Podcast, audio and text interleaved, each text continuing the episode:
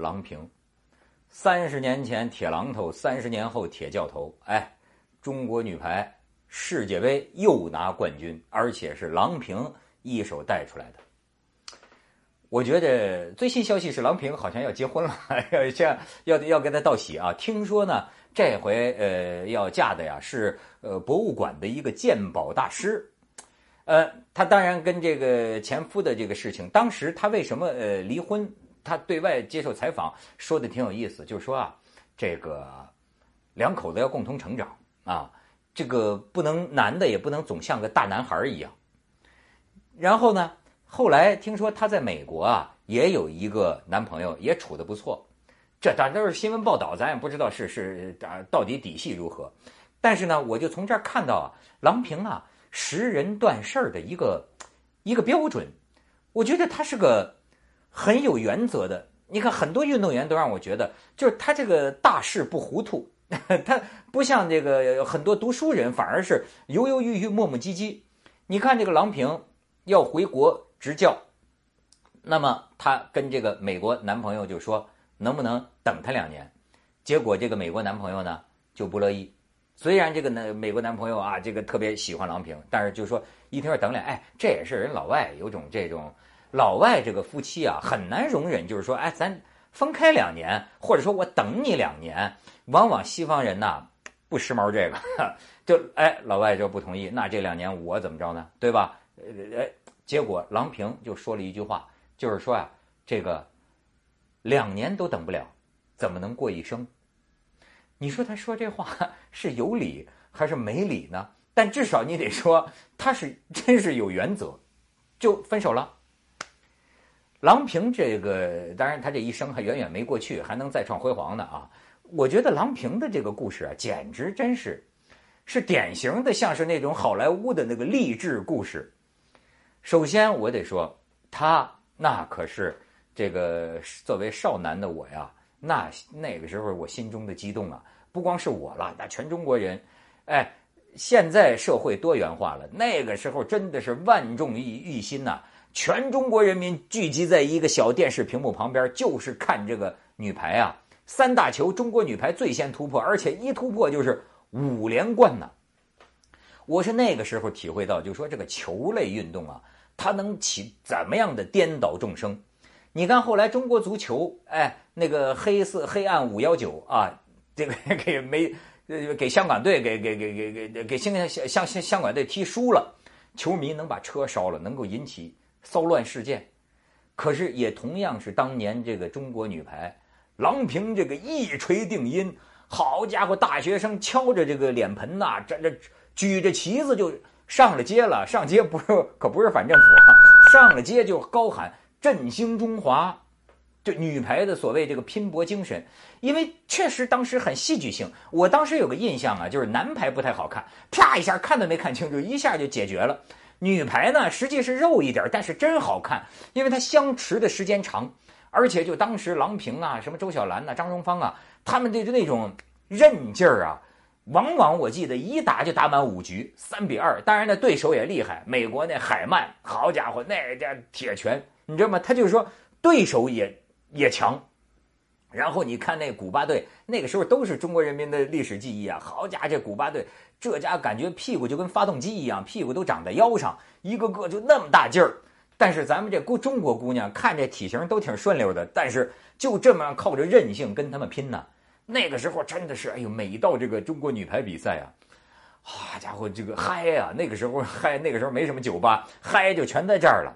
所以郎平是那个时候我的激动，而且当时流风所及啊，那个时候就是看那个，就所有的学校里我们都打排球。以至于我看喜欢这样看中国女排，喜欢看到什么程度啊？就是我每每强烈要求跟我们女同学打排球。那个时候，我们女同学之间打排球，总有一个男的，就是我，就是你知道吗？太喜欢女排了，就当时他就迷成这个样子。而且那个时候流风所及啊，你但很多人，我这一代人都记得排球女将。小鹿纯子，啊家伙，什么幻影游动，而且那个真是有点魔幻色彩。我记得小鹿纯子打排球，这最牛的一招啊，是噔一下子跳起，感觉是十米多高，然后空中前滚翻三百六十度，最后啊啪打下去。哦，那个时候你看，举国都是女排，所以郎平是其中的这个攻击手啊，铁铁拳头啊。但是呢，他这个出了大名之后，后来他他退退下来之后啊，我听说他怎么去美国了？我后来看到几个解释，一个解释呢，就是说这个郎平有一次去电影院看电影，已经是黑了灯了，结果他故意晚几分钟去，结果还是被人家认出来，哈，全电影院就咋鼓掌，哈哈哈，电影没人看了，仓皇退场，就是说这个名气所累，对吧？再有一个呢，就是说啊，人家说你干嘛去美国呀？这国家待遇对你肯定错不了啊。郎平说了一句话，就是说啊，我就是怕祖国和人民对我太好了。哎，所以他可能觉得我一个运动员，我要不打球了，我光吃人家对我的这个荣誉也挺臊得慌。他可能就是要强。还有一个就是说，你干嘛不当官啊？哎，这里边郎平当年有个小故事，就是说他们在郴州那个基地啊训练的时候，基地主任呢跟郎平说：“哎，你帮我一忙，上北京啊国家经委去一趟。”后来去了才知道是干嘛呀？跑步前进嘛，是要钱，要要维修建基地用的。结果郎平就在旁边，当然帮人说话呀。大概你说他这么大的腕儿，可能是有作用，还真就把钱批给了。但是呢，这个钱没有马上用来建基地。听说有了猫腻，就被人告状。被人告状之后，你看郎平牵扯进来，说当时体委对他批评非常严厉，就是说你是世界冠军呐，啊，你这个你开始耍钱了，你你这你要谦虚谨慎。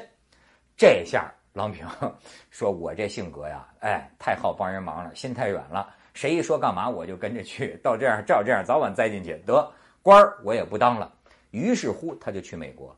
为什么那时候去美国叫洋插队啊，都什么公派自费。哎呦，过那日子那可真叫真叫惨的，就是呃不对，教排整天陪着一帮不会打排球的小孩儿啊，教教人家打球，其实就是陪着人家玩儿。”这家咱们这么大一世界冠军，到那儿为了生活，你也得这样。他学的是体育管理啊，可是他得得谋生啊。到这个到最后那儿，就生活也就别说了，就非的非常的这个这个简单呐。然后后来终于有了一回，给为了挣钱打球，就是意大利的这个甲 A 好像是甲 A 女排俱乐部请他。这就是为了谋生。郎平自己说啊，说我在国外我体会到了，就是哎，真的是为了谋生，为钱打球，咣咣咣带伤上阵，一连赢了三场，老板就对他有笑脸。第四场说带伤不打了，老板这脸哗的下来了。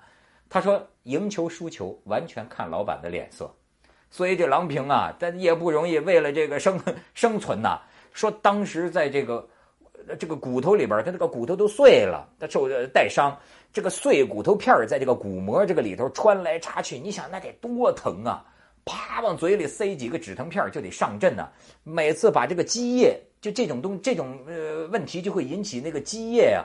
每次把积液抽抽掉了，抽掉积液就上阵，替人效力，为己谋生，就这么干，这么打球。所以你说，哎，然后就是说，所以我就发现啊，真像那种励志故事，就是所有注定成功的人，你好像都得啊。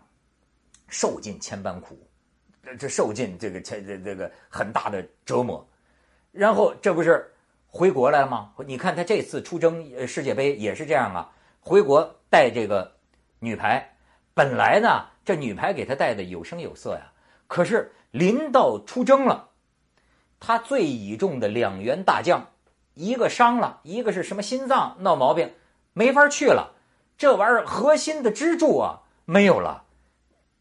再有一个呢，过去我听说啊，这个有个排管中心的主任，就是请他出山的那个人。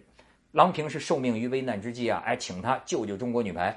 这个主任对他呀是信任有加，跟他说：“你来，放手让你干，我不干涉你。出了事儿，我挺身而出，我帮你扛着。你看，这也是个管理上的支柱啊。但是听说 临出征之前，这主任给双规了，所以啊，这说。”赛前这个新闻发布会要接受记者采访，郎平、郎导听说在洗手间半天没出来，原来都在里头哭呢，就是压力太大了。最后都是别人替他采访的，他都就没有没有跟记者见面，就这样踏上征程，但是最后就这样拿下了冠军，怪不得郎平，我就看他跟那儿哽咽呢，而且我就说这玩意儿不容易，不容易在哪儿啊？历史上啊，开国皇帝固然了不起。可是你知道中兴之主啊，就是你这个皇朝曾经辉煌，但是慢慢都要走下坡的时候，再能够把这个王朝振兴起来，这种中兴之主啊更难。你像郎平，他就做到这一点，怪不得好多人都跟着他哽咽呢。谁干中国女排主教练都有压力。漂亮，这个球进来，中国队拿到最后一分，冠军。中国队重回世界之巅，看到不？看看！太神奇了！十二年后，中国女排再次。我们来关注女排时隔十六年夺得女排大冠军杯冠军。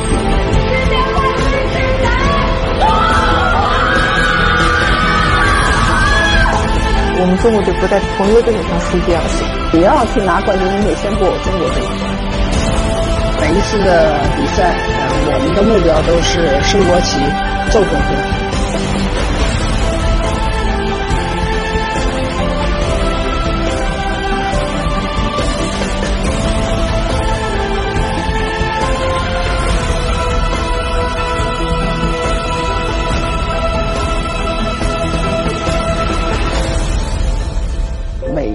世界大赛，每一次的奥运会，我们都会尽百分之百的努力。